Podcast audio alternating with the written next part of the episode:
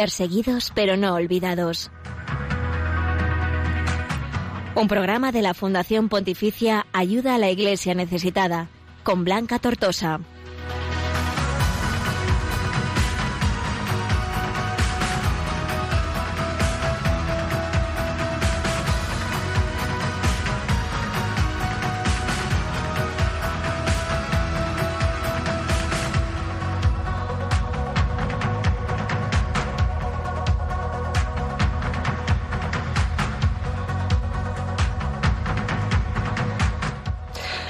Pues muy buenos días a todos y bienvenidos una semana más a Perseguidos pero no olvidados, el programa de Radio María en el que te queremos acercar toda la información, la oración y los testimonios de la iglesia pobre y perseguida en el mundo.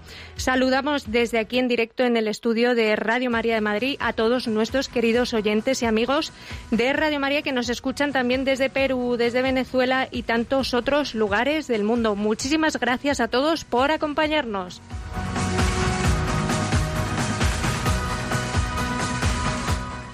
Y hoy arrancamos este martes 7 de julio, nuestro primer programa del mes de julio, como no podía ser de otra manera, recordando a San Fermín, patrón de Pamplona que celebramos hoy, obispo y mártir muy querido en España, también en nuestros días. Y a él encomendamos a todos nuestros sacerdotes religiosas del mundo que siguen en estos días entregándose sin descanso para acompañar física y espiritualmente a tantas personas que están sufriendo en este tiempo de pandemia.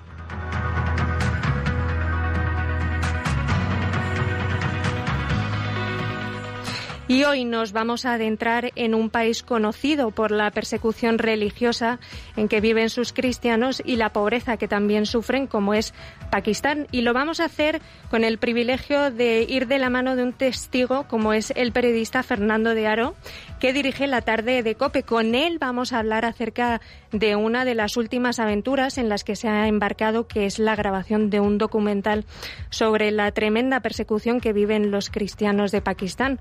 Nos va contar, Fernando, cómo fue la grabación tan difícil de este film que se estrenó pues hace poquito más de un mes y también hablaremos de muchos otros temas con él. Además, en el programa de hoy les vamos a contar el testimonio del incansable trabajo de las religiosas de la región de Novosibirsk, en el corazón de Rusia, una zona que es especialmente castigada por esta crisis porque además se suma a la dureza climatológica y a la falta de recursos materiales en que viven. También vamos a repasar la situación de la libertad religiosa en este país, en Rusia, y cantaremos al Señor con mucha alegría desde Kenia. Tenemos un programa por delante apasionante, de lo más viajero y veraniego, para que todos ustedes puedan disfrutar sin moverse de su sitio. Y damos la bienvenida con muchas ganas a Yolanda Gómez en los controles técnicos. Buenos días, Yolanda. Muy buenos días. Y también a nuestra queridísima Raquel Martín. Buenos días, Raquel. Hola, muy buenos días Yolanda, Blanca y a todos los oyentes que nos estén en este momento escuchando. Eh, estamos muy contentas, tanto Blanca como yo, como todos los eh, compañeros y amigos de ayuda en la Iglesia necesitada, de poderles poner a través de las ondas el, latir de nuestra Iglesia pobre del mundo en un programa en rigurosísimo directo aquí en los estudios de Radio María, eh, en este día tan bonito para todos como es San Fermín, nuestro gran mártir del norte. Y bueno, pues eh, efectivamente con ganas de, de comunicar todo lo que está ocurriendo en el mundo. Eso es, y vamos a mandarle un beso muy fuerte, Raquel, a nuestro querido Josué Villalón, que está disfrutando de la familia estos días. Le mandamos un beso muy fuerte desde aquí. Y como siempre, antes de continuar con el resto de temas, vamos a recordaros los canales de contacto para que podáis eh, dejarnos vuestros comentarios y sugerencias, Raquel. En nuestras redes sociales, todos los que tengan redes sociales ya saben cómo unirse a nosotros. Se lo vamos a recordar en Twitter, en arroba ayuda Neces, ayuda Igles Neces. Y ahí podéis dejar todos vuestros comentarios con el hashtag Perseguidos Radio María. hashtag perseguidos Radio María. También estamos en Facebook, por supuesto, en Instagram, que tenemos unas fotazas preciosas. O nos podéis escribir en el correo electrónico del programa perseguidos pero no olvidados, arroba radiomaria.es. Por último, atención, tomen nota todos los youtubers que nos estén escuchando, quizá los más jóvenes, bueno, o no tan jóvenes, que YouTube está arrasando eh, en todas las edades. Eh, tenemos un perfil en YouTube renovadísimo con unos vídeos brutales, interesantísimo y en donde allí vamos a encontrar, podéis encontrar documentales llenos de esperanza de la iglesia pobre, perseguida en el mundo. O sea que en YouTube, en Instagram, en Facebook, en Twitter, en todas partes. el que no nos encuentre es porque no quiere, yo diría casi, ¿eh? Así que nada, muchísimas gracias Raquel. Y vamos a escuchar ahora al Papa Francisco, que hace poquitos días, a finales de junio, ha hablado de nuevo sobre la persecución que siguen viviendo los cristianos en estos días. Y lo hizo al hilo del mensaje del Evangelio acerca de que no hay que temer a los que pueden matar el cuerpo, pero no el alma. Le escuchamos.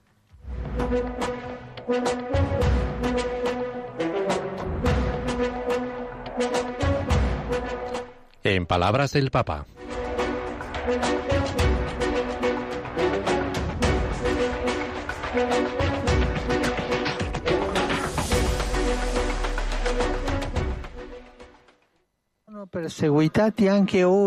¿Cuántos cristianos son perseguidos aún hoy en día en todo el mundo? Sufren por el Evangelio y con amor. Son los mártires de nuestro día.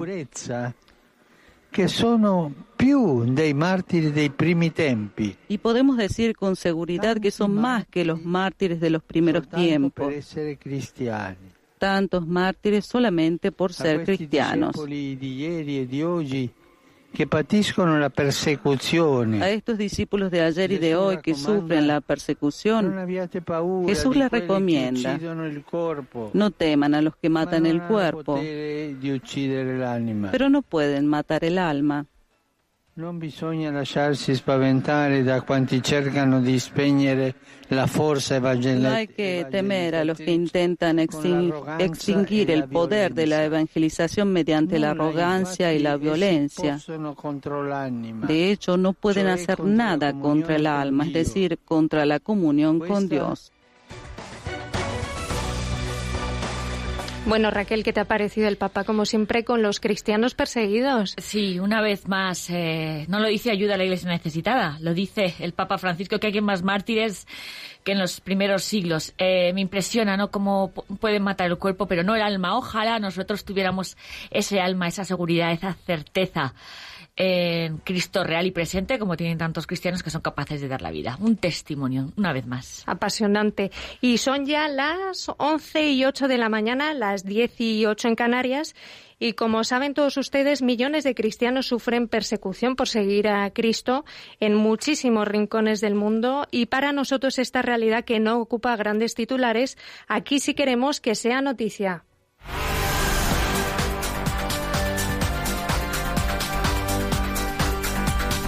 Queremos que sea noticia.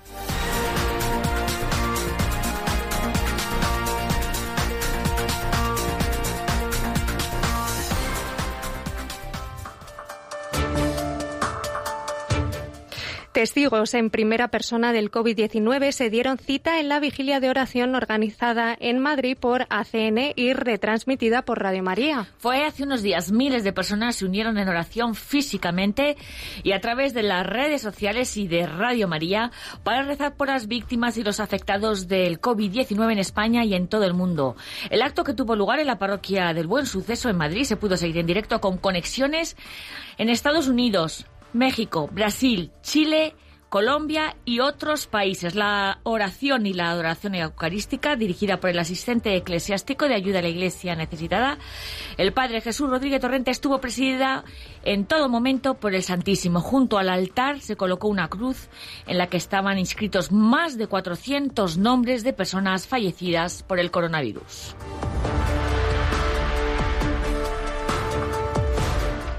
Más de 5.200 proyectos en todo el mundo fueron sostenidos el pasado año gracias a los benefactores de ayuda a la Iglesia necesitada. En 2019, el año pasado, se han podido sostener 211 proyectos más que en 2018, lo que ha supuesto un total de una recaudación a nivel internacional de nuestra fundación de más de 111 millones de euros.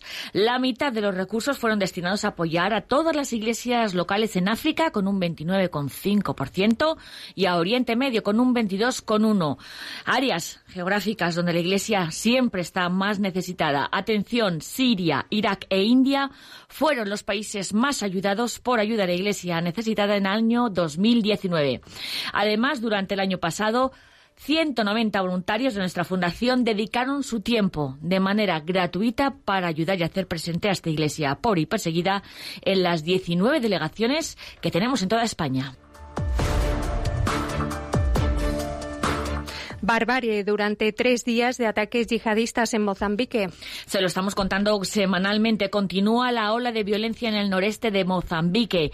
Esta vez las carmelitas Teresas de San José, presentes allí en esta parte del país desde hace 16 años, han afirmado que este último ataque fue fuerte, cruel y duró tres días.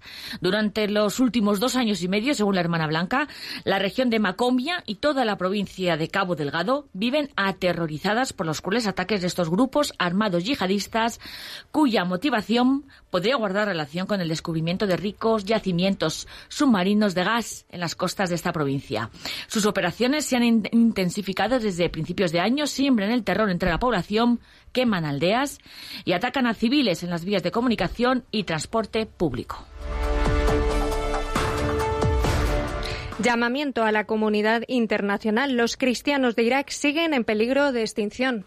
Es un estudio presentado hace tan solo dos días por la Oficina del Reino Unido de Ayuda a la Iglesia Necesitada, donde presenta los retos que afrontan actualmente los cristianos iraquíes que volvieron a sus poblaciones de origen de la llanura de Nínive después de haber sido víctimas de la persecución dramática que todos recordamos del 2014. Este informe advierte que si la comunidad internacional no toma medidas inmediatas, la emigración forzada podría reducir la población cristiana en la región en los próximos cuatro años a un 80% menos que la que existía antes de la invasión del Daesh.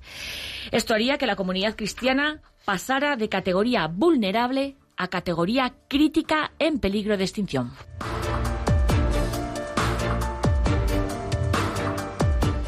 Y hasta aquí la actualidad de la Iglesia que sufre en el mundo. Ya saben que pueden encontrar más información en la web ayuda a la iglesia necesitada.org.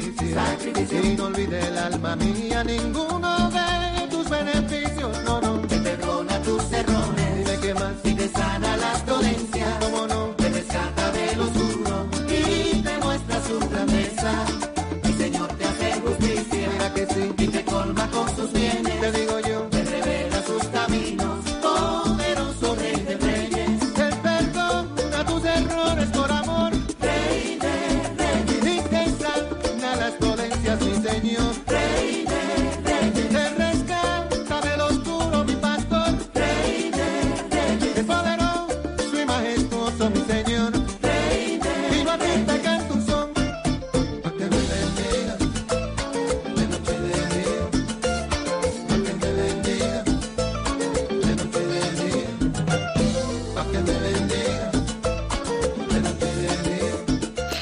seguimos en directo aquí desde los estudios de Radio María en Madrid y como hemos avanzado al comienzo del programa, hoy vamos a charlar sobre Pakistán con uno de los grandes comunicadores de la cadena COPE y gran amigo de ayuda a la Iglesia necesitada como es Fernando de Aro, un periodista cuya trayectoria profesional abarca prácticamente todos los frentes. Ha sido redactor de varias publicaciones, ha trabajado en televisión, ha dirigido programas de voluntariado en Madrid, ha estado al frente de informativos de Popular TV, la cadena predecesora de 13TV. Fundó el periódico online Páginas Digital. Además, ha sido profesor en la Universidad Carlos III de Madrid y Premio Antena de Plata 2019. Actualmente codirige La Tarde en Cope, Raquel. Blanca, eso es lo que se sabe su currículum, pero Fernando de Oro, de Fernando de Oro sabemos mucho más. Es un apasionado de la lectura, de la montaña, de las playas desérticas de Cádiz. Dejó probablemente una brillante carrera profesional como abogado para dedicarse al periodismo, a contar historias y hacer un periodismo diferente. Un periodismo que yo puedo calificar, y lo califica mucha gente, el de Fernando de Aro, interesado pues en lo humano. Y como a los grandes periodistas nada de lo humano le es ajeno, pues Fernando es de los pocos profesionales en España marcado, tatuado por todo el dolor de los cristianos perseguidos. Bueno, marcado, como digo, porque además, eh, y tatuado, porque tiene en su mano derecha, si no recuerdo mal, la cruz copta que, que, se graban los eh, cristianos coptos de Egipto y que él se la hizo desde muy joven, creo que era universitario, en uno de sus primeros viajes de Oriente Medio, de los que fue, ¿no? Y efectivamente, Fernando está tatuado, marcado por el testimonio de estos cristianos, amigos, hermanos nuestros que hoy pues a pocas horas de vuelo de Madrid, en algunos casos, pues dan testimonio con su vida y con su muerte de la fe en Jesús. Y esta pasión, yo que conozco y quiero mucho a Fernando, le ha llevado a escribir un montón de libros, Blanca.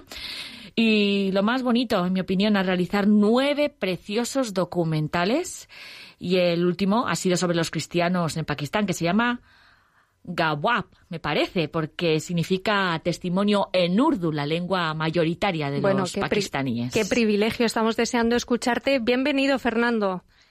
Eh, Gracias. Después de todo lo que habéis dicho, yo ya me, me- siento abrumado. O sea, no, no- no- no sé qué puedo decir. Eh, cualquier cosa que diga estará por debajo de las expectativas del puesto. Nada que no sea cierto. Nada, queremos que No. nos cuentes lo que has visto, como todos los periodistas, con tus ojos y qué ha pasado por tu corazón.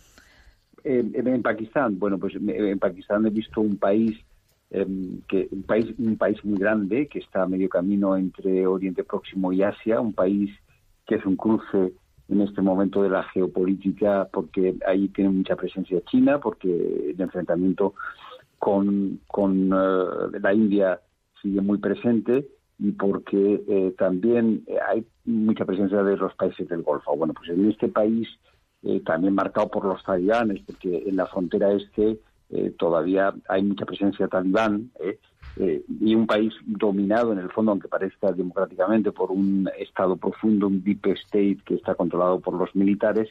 En este país hay una minoría cristiana que en unas condiciones muy difíciles, porque hay una persecución intensa, persecución por, por, por cómo se usa la ley de la blasfemia, persecución por la discriminación social y persecución por las eh, conversiones forzadas, pues eh, estiman que su fe es algo muy valioso y dan testimonio de ella en muchos casos, bueno, pues eh, en realidad hasta el martirio y con una, mm, digamos, fidelidad que, que siempre te llama la atención, siempre te hace preguntarte por el origen de una posición humana como esta, ¿no? Como la que manifiestan esos cristianos en Pakistán. Y Fernando, ¿te imaginas ahora, después de haber estado allí hace relativamente poco, cómo estarán ahora toda esta minoría cristiana que aparece en tu documental también tras el paso del COVID?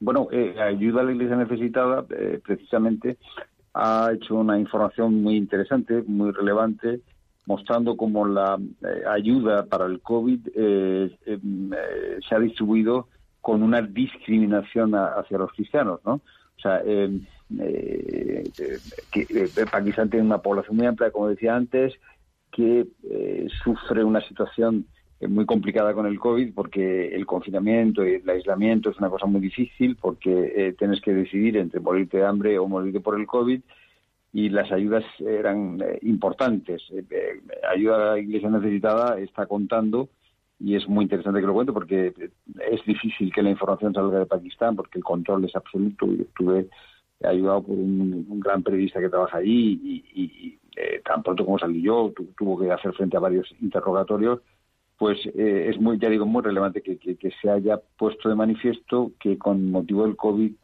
esa discriminación que se produce habitualmente eh, ha vuelto a funcionar, ha vuelto a estallar.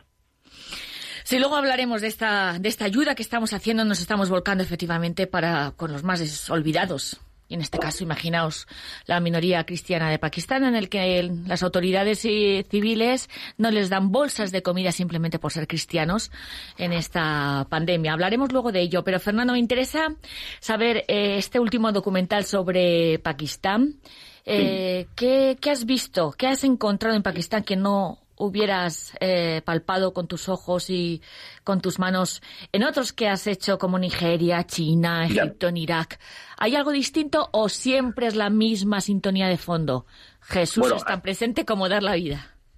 Eh, bueno, hay, hay, una, hay, hay algo común, ah, que es la- la- el valor del testimonio, por eso es lo que voy a llamar así en Hugo, ¿no? El valor del testimonio de unos cristianos que eh, entregan su vida por aquello en lo que creen. Luego eh, em, está la cuestión de, la fórmula de la persecución, ¿no? O sea, eh, hemos conocido algo de Pakistán, gracias, o gracias, desgraciadamente, por el caso Asia Bibi, que parece que una vez que Asia Bibi ha sido, digamos, absuelta de un juicio absolutamente injusto en su condena eh, con la ley de blasfemia que ha salido del país, todo se ha resuelto. O sea, lo que he podido ver es eh, cómo funciona la ley de la blasfemia como, instrumento de persecución. La, ley de la blasfemia es un- son tres artículos del Código Penal que eh, en, el, en el momento de la, eh, digamos, islamización del país, con el general Musarraf, eh, se introdujeron en la, en la, en la ley normal, eh, la ley, en el Código Penal, y funcionan, eh, digamos, como una fórmula jurídica de discriminación, porque tú eres eh, acusado y el proceso no tiene ningún tipo de garantía. Yo he visto, he acompañado a personas eh, que iban a declarar al Tribunal de la OR y he visto cómo, eh, eh, digamos, los abogados, los jueces, lejos de actuar con imparcialidad, están dominados por lobbies eh, islamistas, como en el propio tribunal de la OR tuvimos que estar escondidos debajo de unos árboles porque no podíamos acercarnos mucho, como en el propio tribunal de la OR, cuando tú vas a declarar, eh, hay una presión de, de- de- de- de grupos islamistas muy grande. Qué fuerte. La, la, la ley de la blasfemia eh, eh, no hay ninguna garantía jurídica porque el proceso empieza, nunca sabes cómo va a acabar, entran en la cárcel, las acusaciones no se formulan. Yo ahí tuve la suerte de estar acompañado de uno de los abogados que trabaja eh, a favor de los cristianos en estas causas, Anthony, que es un auténtico santo, o sea, es un hombre eh, que dedica su vida y se la juega día tras día en defender a esta gente. No hay seguridad en los tribunales. Luego he, he- he recogido testimonios de la presión social, es decir, tú en el momento en que eres acusado, y que muchas veces la acusación es porque se quieren quedar con tu casa o con tu tierra, no es una Madre fórmula para la expropiación de, de- de propiedades, como eso, solo el dato, solo el hecho de, la, de, que se eh, incoe un proceso, que comience un proceso, que haya una denuncia, ni siquiera empieza el proceso, eh, provoca que, eh, vamos, he hablado con varios que han tenido que cambiar de pueblo porque eh, eh, eh, la, el acoso social es muy importante. Y luego otra cosa que he visto y he recogido el testimonio que se conoce mucho menos es eh, el rapto y, con- y la conversión forzada de niñas, eh, niñas, porque ni siquiera son adolescentes, que esto es frecuentísimo en, en el Punjab. O sea, se Sí. producen eh, más, más, más de mil casos a- al año en el que, eh, bueno, pues un, chico se... eh, eh, eh, eh, le entra el capricho de, de- de dominar sexualmente, de someter a una niña, la rapta, eh, se la lleva a casa, eh, normalmente la viola, eh, con, con la eh, cobertura de la familia y eh, le obliga a convertirse al Islam y a, y a casarse, eh, digamos, Con ella. con ella de forma forzada, o sea, con un, Sí, con un sí. proceso que- Atención, porque en el, en el, efectivamente, Fernando, perdón que te corte, en el documental hay unos testimonios de niñas. Eh, háblanos de Safa, esta niña de 12 años, ¿no? Que Pues cuenta ese- ese- su dolor. A mí me dejó impactadísima cuando vi tu documental. Bueno, esa, esa- a mí esa- este testimonio es- lo recuerdo y me sigue dejando sin aliento, ¿no? Esta es una chica que la rapta, la rapta, o sea, una compañera de clase sirve como, eh, digamos, cebo, la llevan a casa de la compañera de clase, ahí la, la, la drogan, y entonces eh, hay un chaval que se la lleva, se la, rap- la rapta con, el- con la protección de la familia de, de- de- del chaval este, eh, eh, la viola, la, la obliga a casarse y, eh, y a convertirse en un proceso absolutamente eh, nulo porque no tiene ninguna garantía. Y esta chica con una gran eh, decisión, que muchas veces, eh, claro, a una niña no se le puede pedir, cuando están trasladándose de una ciudad a otra, salta del coche en el, que iba y se escapa y consigue llamar a sus padres que la recogen. Este es un final eh, relativamente feliz porque las, el- los traumas, eh, imagínate, una chica, eh, niña de, de 12 años en esta circunstancia, pues eso queda marcado para toda su vida, pero muchas otras eh, no tienen ese arrojo, no tienen esta decisión y encima además si es un pueblo, eh, eh, los pueblos del Punjab son pueblos muy pequeñitos, esta chica queda marcada. Hablé con varios párrocos que se dedicaban, digamos, rápidamente a actuar, porque si pasan más de dos o tres días no hay nada que hacer para rescatar a estas chicas, ¿no? Entonces, eh, eh, si, si muchas veces llegas y ellas con- con- eh, tienen, ta- tienen tal sentimiento de culpa, o sea, son víctimas absolutas, pero al final se produce una transferencia de culpa y ellas se sienten culpables por lo que ha sucedido, ¿no? De tremendo. esto de esto no hay mucha publicidad esto lo sufren cristianas y hindúes no de esto no hay, mucha publicidad pero es un auténtico mecanismo de, per- de persecución donde la, eh, la, la violación y la eh, el retorcimiento de la voluntad eh, hace que bueno eh, eh, eh, se persiga el cristianismo en, en estas zonas ¿no? Eh, Fernando, ¿y Safa y su familia eh, cristiana les ha marcado esto para en su fe? Bueno, pues yo, hombre, yo, yo tuve eh, ocasión de estar un rato con ella, pues imagínate, es una chica de 12 años, era una chica muy, digamos... Débil. Eh, no, más, más que débil, eh, se intuía el trauma, o sea, respondía con sencillez, respondía... Ahí pierdes mucho porque eh, tienes que, o sea, es una traducción, te- porque solo hablaba urdu, pero eh, hombre mm, mm, era era era fácil adivinar no que es muy complicado rehacer su vida. Hombre ahí lo que pasa es que esta chica tenía la ventaja de una decisión clara una familia a que le apoya una o sea una claridad sobre eh, eh, el mal sufrido. Pero es que eh, hay chicas que no lo tienen y familias que no lo tienen porque al final se las culpabiliza tanto, o sea, imagínate, es que no es solo que la- te rapten, te, te, te, te violen y te obligan a convertirte, sino que encima te convierten en, en culpables de no se sabe qué, ¿no? Que, que, que si la familia no te apoya mucho, que si, o sea, hay, hay, por ejemplo, la función de algunos párrocos en el Punjab, que eh, el Punjab, eh, vamos, es una zona de las zonas eh, más pobres que yo he visitado, se parece a la zona más pobre de la India. De hecho, es que, vamos, es que fronteriza con la India y la partición podría haber caído un lado y otro, ¿no? Mm. Ya, en, es- en esos pueblos, si no tienes un gran apoyo, eh, como, la, como la familia de esta chica, eh, eh, pues entonces es que es que nada, es que es que bueno, hay párrocos que me dicen, mire, yo me- me- llegan los párrocos, van a rescatar a la chica y, lo- y le dicen a los párrocos, eh, la niña, mira, eh, no, no quiero salir de aquí porque si vuelvo al pueblo todo el mundo me va a señalar.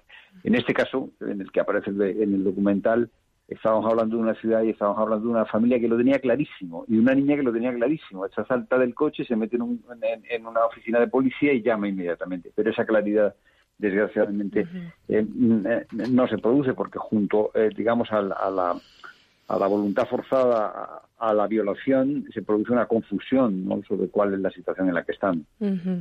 Y sabemos, Fernando, que la grabación de este documental, eh, bueno, pues ha sido difícil, ha sido complicada.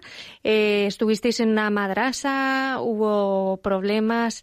¿Qué Sí, sabes de ahí- tu guía, de tu fixer y, y No, cómo bien, ha acabado bien. todo? Bien, la, la cosa ha acabado bien. Lo que pasa es que tenemos que conectar. bueno, No voy a, no voy a contar cómo nos comunicamos en ese momento, eh, pero tenemos un canal indirecto de comunicación porque, bueno, yo tenía, yo ahí eh, no fui lo suficientemente prudente, cometí un error porque tenía una recomendación de que no de no ir a grabar una madrasa, porque la madrasa yo, yo quería el documento de esas escuelas coránicas donde se radicaliza la población. Pero el compañero que, me, que estaba conmigo me dijo, bueno, no va a pasar nada, vino conmigo a grabarla y en ese momento ya eh, entramos, digamos, dentro de los controles del servicio secreto y tuvimos que abandonar el país. O sea, Pakistán tiene unos, eh, unos controles del servicio secreto eh, que probablemente sean auxiliados por por la por, por China por el sistema los sistemas de inteligencia artificial chino que te detecta o sea si tú entras en su radar ya ya estás perdido porque eh, no hay manera de, de, de- de evitarlo no entonces eh, eh, afortunadamente bueno este- esta persona que me, me, me ayudaba ha tenido que superar varios eh, interrogatorios eh, pero pero el- el- la entrada en el país para hacer este tipo de información es muy complicada y conozco a algún compañero más que ve para allá y eh, bueno no mejor no desvelo cu- cuáles han No, tenido que ser no, no, la- las fórmulas que ha tenido que utilizar pero eh, pero vamos, es muy complicado obtener esa información porque ya digo, hay un Estado secreto, un Deep State, que está formado por el ejército, que, está- que tiene unos servicios de inteligencia, hombre, no son tan potentes como los chinos, eh, pero, pero son muy eficaces. Y eh, si tú eh, eh, o sea, eh, si, si tú mm, pisas, o sea, si, si, si tú sales del anonimato, entonces ya eh, estás, Estás perdido, ¿no? perdido. Perdido, sí. Estás perdido. Pues desde aquí animamos a todos los oyentes a ver este último documental que has estrenado sobre esta realidad tan dura de los cristianos de Pakistán. Ha sido un privilegio, Fernando, eh, periodista. No, mío, el mío, el y privilegio es el mío. muchísimas gracias, Fernando de Aro, periodista y codirector de la tarde de COPE. Fernando, bien, gracias muchísimas vosotros. gracias. No, no te olvides, como siempre, de nuestros amigos que sufren. No me lo olvidaré, no lo olvidaré nunca. Gracias, Fernando. Raquel. Chao.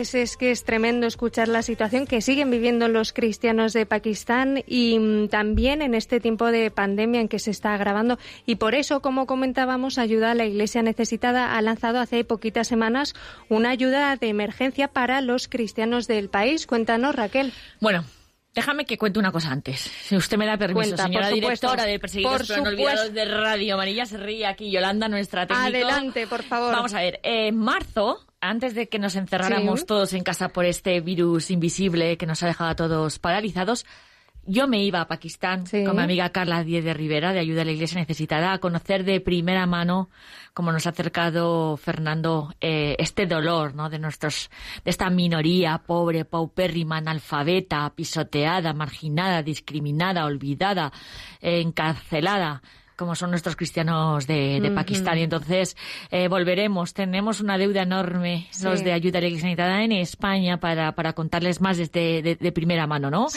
En- teníamos hasta el billete comprado para ir a Pakistán, ¿no? Entonces, bueno, pues el corazón siempre te imanta y dices, tengo que volver, tenemos que volver. En cuanto volvamos a Pakistán, vendremos, por supuesto, aquí a tu programa, el de. Josué, a contároslo, ¿no?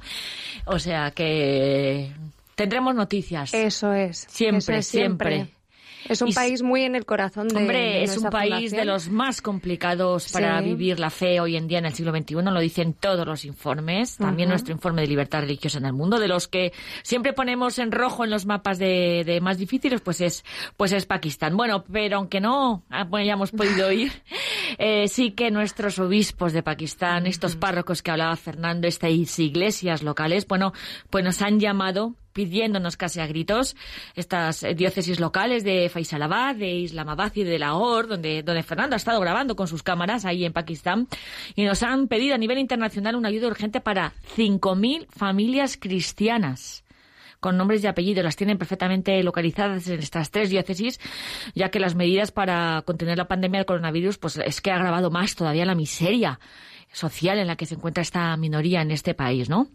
Nos han contado eh, que algunos líderes eh, musulmanes de Pakistán, pues imagino, eh, seguramente los más eh, radicalizados, bueno, y algunas ONG se han negado a prestar ayuda de emergencia a estas familias y a estas cristianos, estas 5.000 familias cristianas y, como decía Fernando, a otras minorías hindúes en este caso, ¿no? Y por eso nosotros les vamos a apoyar, les estamos apoyando con una ayuda inicial de 150.000 euros de emergencia, lo que si viene a ser prácticamente bolsas de comida para estos cristianos, estas 5.000 familias de Faisalabad, Islamabad y de Lahore en Pakistán.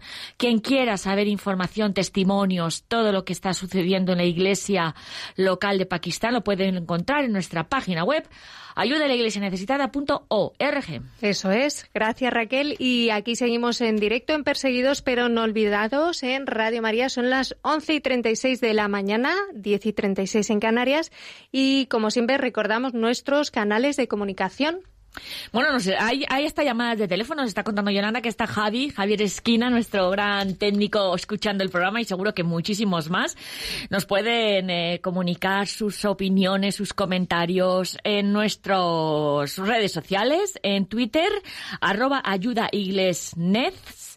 y también en el hashtag Perseguidos Radio María. Como les hemos dicho, en Facebook es muy fácil. En Facebook ayuda a la Iglesia Necesitada y en Instagram también. Y en nuestra cuenta de YouTube, donde pueden encontrar pues vídeos que ponen rostro a todos los que estamos contando aquí en Radio María cada semana. Y también pueden escribirnos a nuestro correo electrónico de este estupendo programa, perseguidos pero no olvidados, arroba radiomaria.es.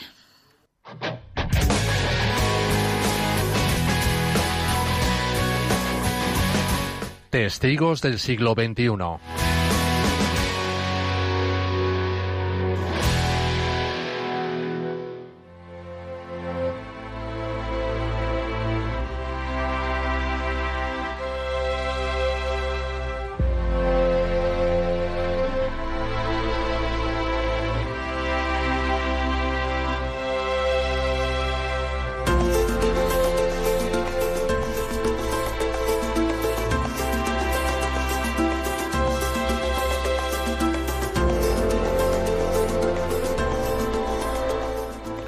Todos los habitantes de Novosibirsk, ciudad en Siberia Occidental, están afectados por el confinamiento y sus consecuencias económicas, sobre todo los que ya antes formaban parte de los marginados de la sociedad, los pobres, los parados, los ancianos, niños de familias socialmente débiles. Son estas personas las que ahora se encuentran en el centro de la labor de las religiosas de las diócesis católica romana de la Transfiguración en Novosibirsk. Las hermanas nos han contado los desafíos a los que se están enfrentando estos días en tiempos de pandemia. La labor de las religiosas allí es una tarea ardua. Sor Teresa, de las Hijas de la Caridad de San Vicente de Paul, lo resume de la siguiente manera. Dice, Rusia, Siberia es conocida como una casa sin techo, un país que en su historia ha acogido a innumerables exiliados y desplazados forzosos. Muchos de ellos han muerto como mártires por el hambre, por trabajos inhumanos o también por el frío. Los largos y congelados inviernos y los cortos y calurosísimos veranos dejan claro que la vida aquí es dura, asegura esta religiosa. Aproximadamente un millón de personas tienen raíces católicas y viven en la diócesis de la Transfiguración, que ocupa una superficie de unos dos millones de kilómetros cuadrados. Tan solo unos 40 sacerdotes se ocupan de las 70 parroquias que hay y tienen que cubrir distancias enormes, que sin la ayuda de estas religiosas, pues la atención pastoral de los fieles dispersos creemos que sería imposible. Pues bien, las Hijas de la Caridad de San Vicente de Paul dirigen dos centros infantiles estatales al sureste de Novosibirsk y nos dicen que la mayoría de los niños proceden de familias en situaciones difíciles y socialmente muy desfavorecidas, en las que falta ni más ni menos que el cuidado de los padres. Ya sea porque ambos padres trabajan todo el día por un salario además bajo, paupérrimo, o porque uno trabaja en el extranjero durante meses para asegurar la supervivencia de la familia y los niños pues quedan con demasiada frecuencia abandonados a su suerte. Con la pandemia, nos cuentan estas religiosas, nuestra labor aquí se ha vuelto más complicada. Muchas personas han perdido su trabajo, han sufrido recortes de salario, llaman a nuestra puerta diario pidiendo ayuda o al menos un pedazo de pan para sus hijos. Pero damos gracias a Dios por tener la oportunidad de celebrar la Eucaristía todos los días. Como respuesta a la pandemia tenemos adoración diaria y al final el sacerdote sale a la calle con la custodia y bendice la parroquia y la ciudad con el Señor.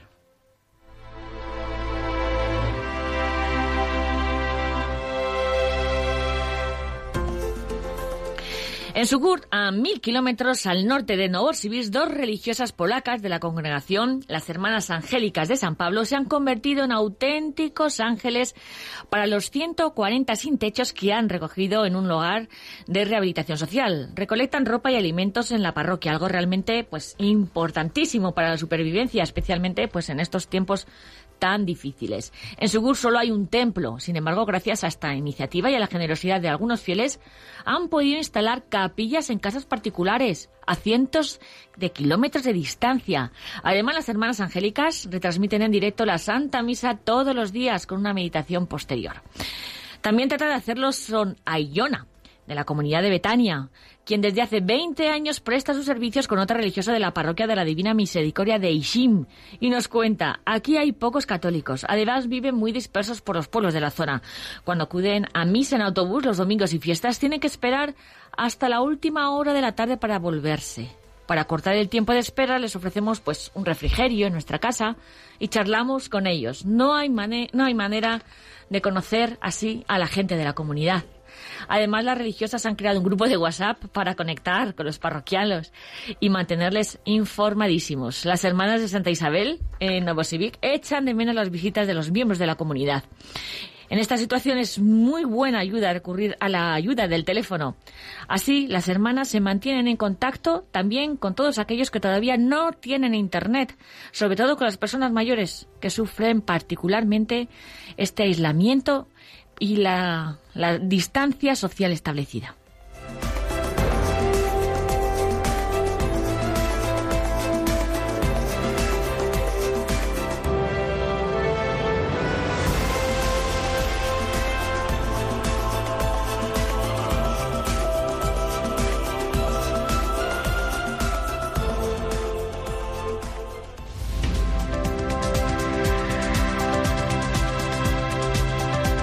Libertad religiosa en el mundo.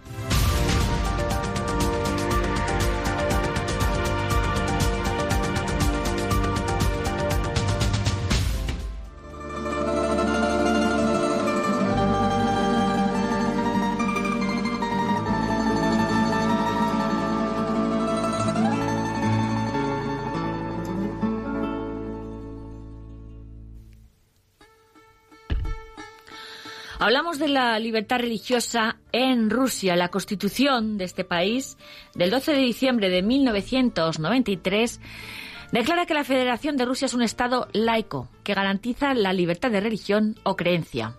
El artículo 14 afirma, la Federación de Rusia es un Estado laico. Ninguna religión puede establecerse en calidad estatal u obligatoria.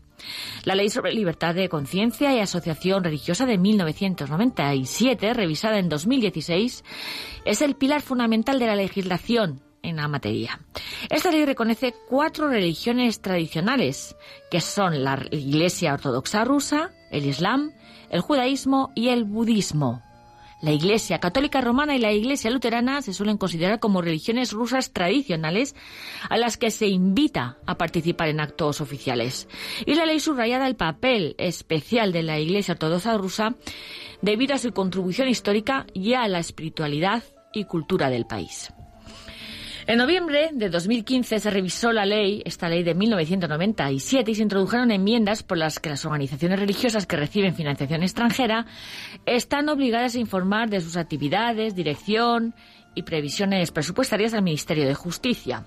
Conforme a esta enmienda, el Ministerio de Justicia y los organismos competentes tienen derecho a inspeccionar sin previo aviso las actividades económicas de estas organizaciones religiosas que reciben financiación extranjera o la de aquellas sobre las que recae la sospecha de extremismo o de que realizan actividades ilegales.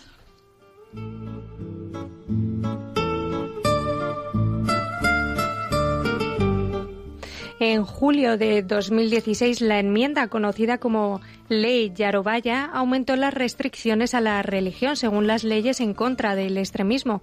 Conforme a estas enmiendas, las actividades misioneras se han redefinido y se ha prohibido predicar, rezar, distribuir literatura y responder a preguntas sobre religión fuera de los lugares destinados para ello.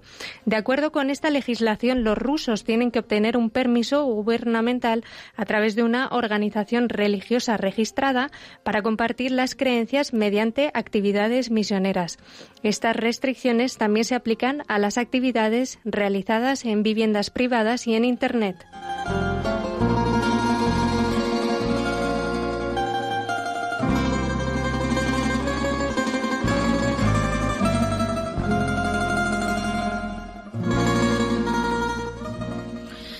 Según el último informe de libertad religiosa en el mundo de ayuda a la Iglesia necesitada en cuanto al futuro de la libertad religiosa en Rusia, no hay signos de que la tendencia algo negativa en contra de este derecho fundamental vaya a mejorar en un futuro próximo. Las mencionadas leyes, así como los posicionamientos y políticas ideológicas adoptadas por las autoridades rusas, se basan en el derecho de garantizar la seguridad espiritual de Rusia, un nuevo concepto que manifiesta el papel de la Iglesia Ortodoxa rusa en la salvaguarda de los valores nacionales. En el decreto presidencial sobre el concepto de seguridad nacional del año 2000, la Administración afirma garantizar la seguridad nacional de la Federación de Rusia también incluye proteger el legado cultural, espiritual y moral, las tradiciones históricas y las normas de vida social, preservar la riqueza cultural de todos los pueblos de Rusia, además de contrarrestar la esta influencia negativa de las organizaciones religiosas y los misioneros extranjeros. Este concepto explica la limpieza religiosa que se está llevando a cabo en el país y consolidándose atención cada vez más.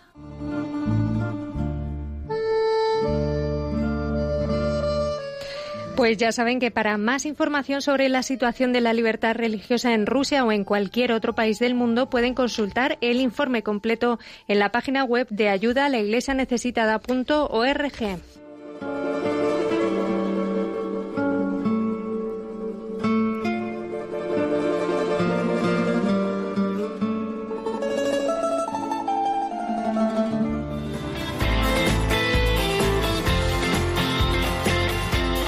Cantad al Señor todos los pueblos.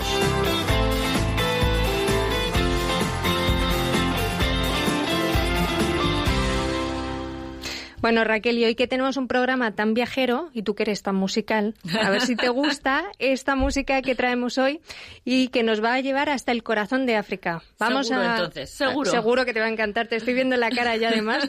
Vamos a viajar hasta Kenia para escuchar un canto africano en idioma swahili, atención, dedicado a la Virgen María, que está lleno de alegría, de ritmo y nada, luego me cuentas a ver qué te ha parecido. Y como siempre suena así de bien.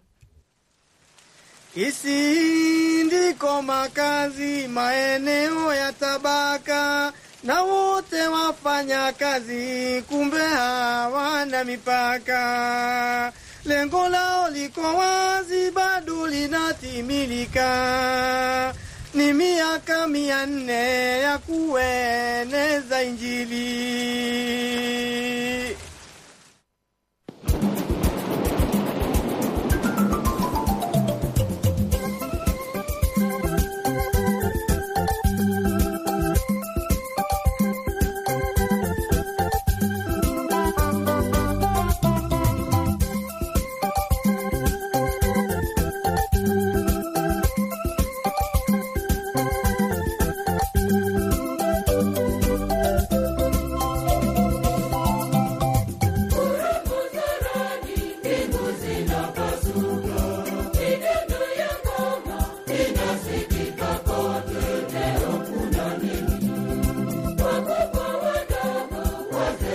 Bueno, veo aquí a Raquel bailando, pero como, como se nos acerca ya el final del programa, nada. Es luego, que cómo rezan, cómo bailan, cómo se comunican con Dios nuestros cristianos de África. Es, Es una un- preciosidad. es una preciosidad. Mira, escuchen, escuchen. Prefiero que nos escuchen ahí.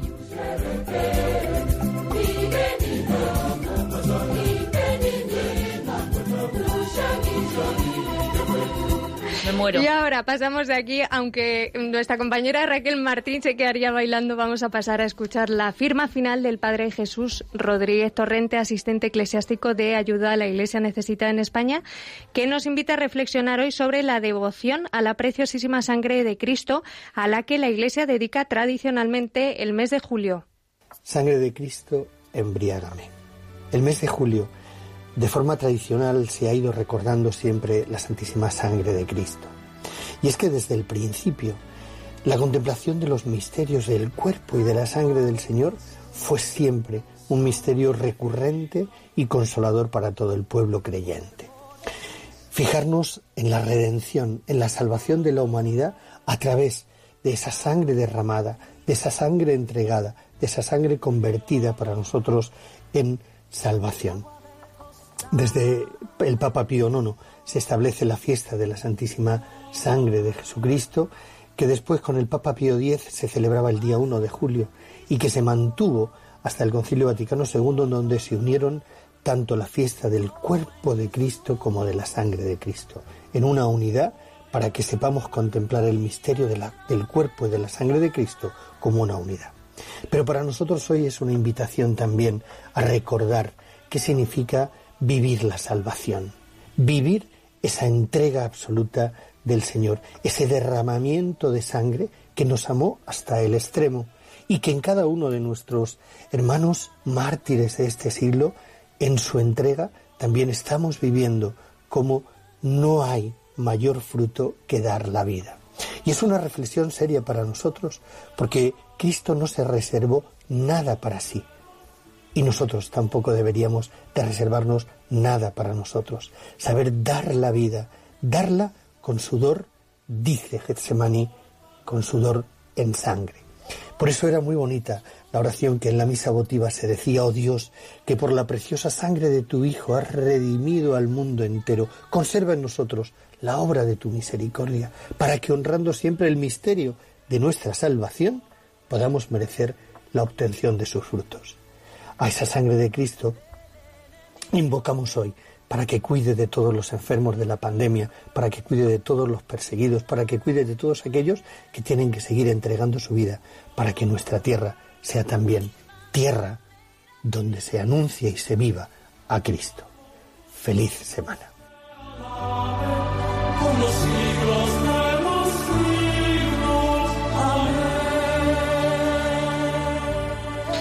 Pues pasa el tiempo volando, Raquel, y ya hemos llegado al final de este primer programa de julio aquí en directo desde Radio María en Madrid, que hemos disfrutado tantísimo viajando de un lado al otro Mira, del mundo. Del dolor de Pakistán y esas miserias de esas calles que nos ha metido Fernando de Arroyo, estos cristianos pobres, estas niñas de Saja de 12 años que no nos vamos a olvidar ya de ella, al frío de Novosibirsk, donde hay cuatro cristianos y la pandereta y un sacerdote y dos monjas haciendo lo que puede, hasta este cálido canto desde Kenia. Qué grande es nuestra iglesia, qué gusto Qué compartir privilegio. con todos ustedes. sí. Eso es.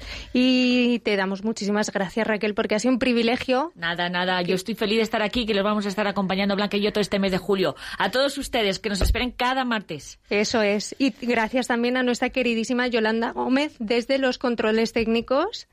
Y les recordamos que pueden volver a escuchar este programa en el podcast de Radio María perdón, y también en la web de Ayuda a la Iglesia Necesitada. Y nosotros, si Dios quiere, volveremos a encontrarnos el próximo martes 14 de julio. Hasta entonces, por favor, no os olvidéis de rezar por nuestros hermanos perseguidos y disfrutad muchísimo de la alegría que es vivir sabiendo que somos hijos de Dios, que somos unos privilegiados, que somos unos mimados y que estamos unidos en el corazón de la Iglesia. Continúa aquí la programación de Radio María ahora con el rezo del Ángelus. Nos despedimos, como siempre, movidos por el amor de Cristo al servicio de la Iglesia que sufre. Un abrazo muy fuerte y Feliz hasta semana, la semana que viene.